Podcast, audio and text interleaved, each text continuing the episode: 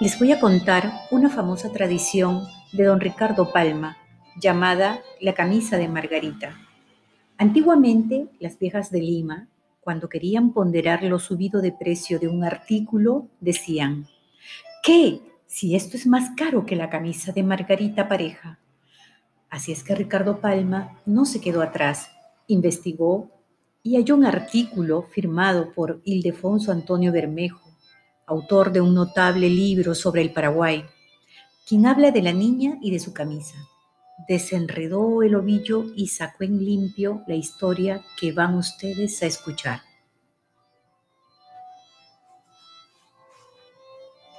Margarita Pareja era por los años de 1765 la hija más mimada de don Raimundo Pareja, caballero de Santiago y colector general del Callao.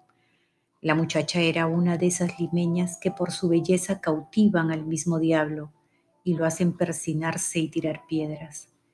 Lucía un par de ojos negros que eran como dos torpedos cargados con dinamita y que hacían explosión sobre las entretelas del alma de los galanes limeños. Llegó por entonces de España un arrogante muchacho llamado Luis Alcázar. Tenía este en Lima un tío solterón y acaudalado, aragonés, rancio y linajudo, y que gastaba más orgullo que los hijos del rey Fruela. Por supuesto que mientras le llegaba la ocasión de heredar al tío, vivía nuestro Luis tan pelado como una rata y pasando la pena negra, con decir que hasta su ropa la compraba fiada y para pagar decía, cuando mejore la fortuna. Creo que digo lo preciso. En la procesión de Santa Rosa conoció Alcázar a la linda Margarita. La muchacha le llenó el ojo y le flechó el corazón.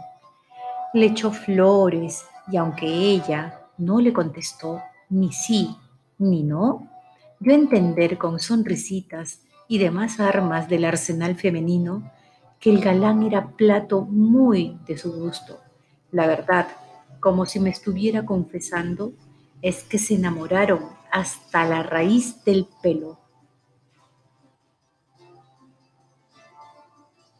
Como los amantes olvidan que existe la aritmética, creyó Luis que para el logro de sus amores no sería obstáculo su actual pobreza y fue a ver al padre de Margarita y sin muchos rodeos le pidió la mano de su hija.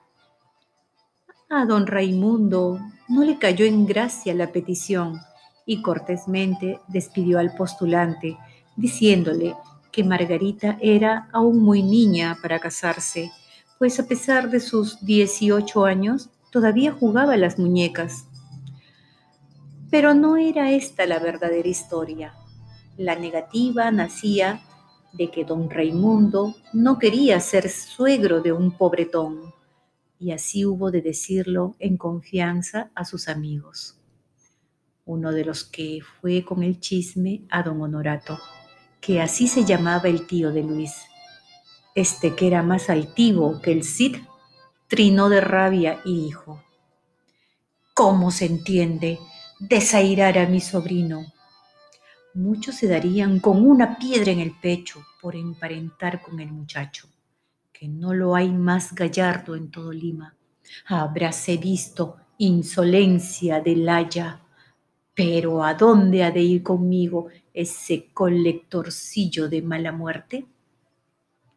Margarita, que se anticipaba a su siglo, pues era nerviosa como una damisela de esa época, gimoteó y se arrancó el pelo e hizo pataleta, y si no amenazó con envenenarse fue porque todavía no se habían inventado los fósforos.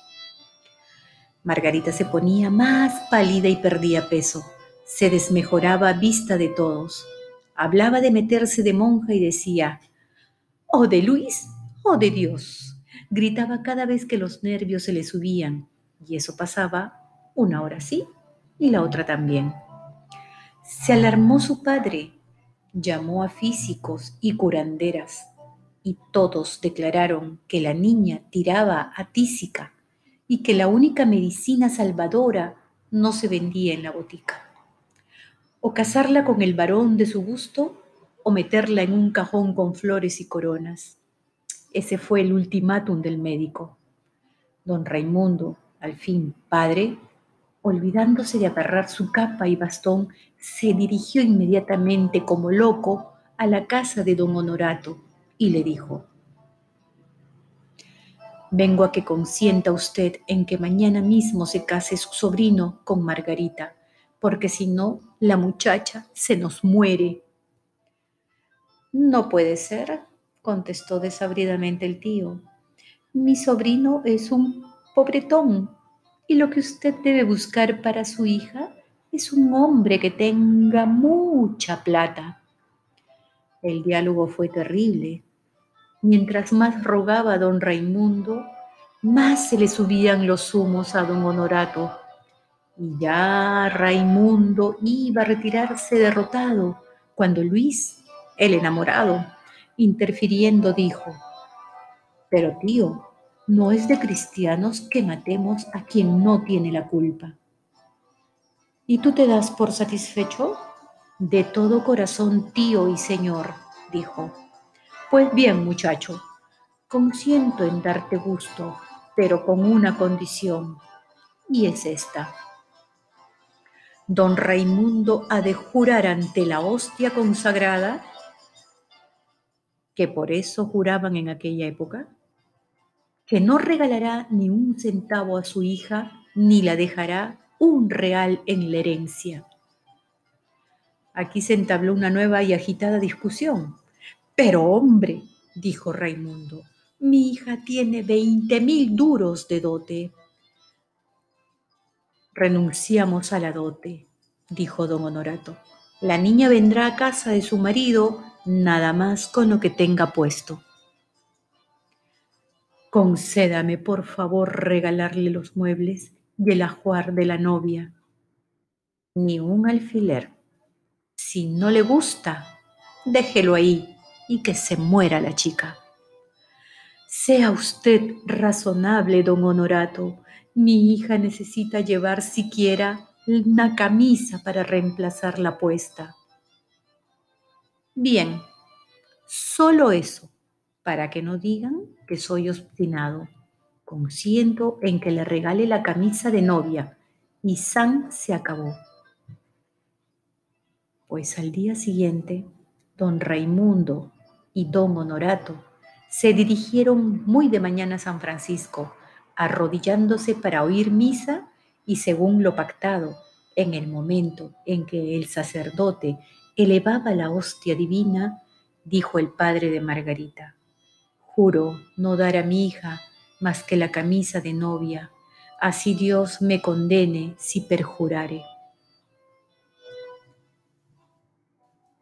Y don Raimundo Pareja, cumplió al pie de la letra su juramento, porque ni en vida ni en muerte dio después a su hija cosa que valiera un centavo. Los encajes de Flandes que adornaban la camisa de la novia costaron dos mil setecientos duros. El cordoncillo que ajustaba el cuello era una cadeneta de brillantes, valorizada en treinta mil monedas de plata. Los recién casados hicieron creer al tío que la camisa a lo más valdría una onza, porque don Honorato era tan testarudo que a saber lo cierto habría forzado al sobrino a divorciarse. Convengamos en que fue muy merecida la fama que alcanzó la camisa nupcial de Margarita Pareja.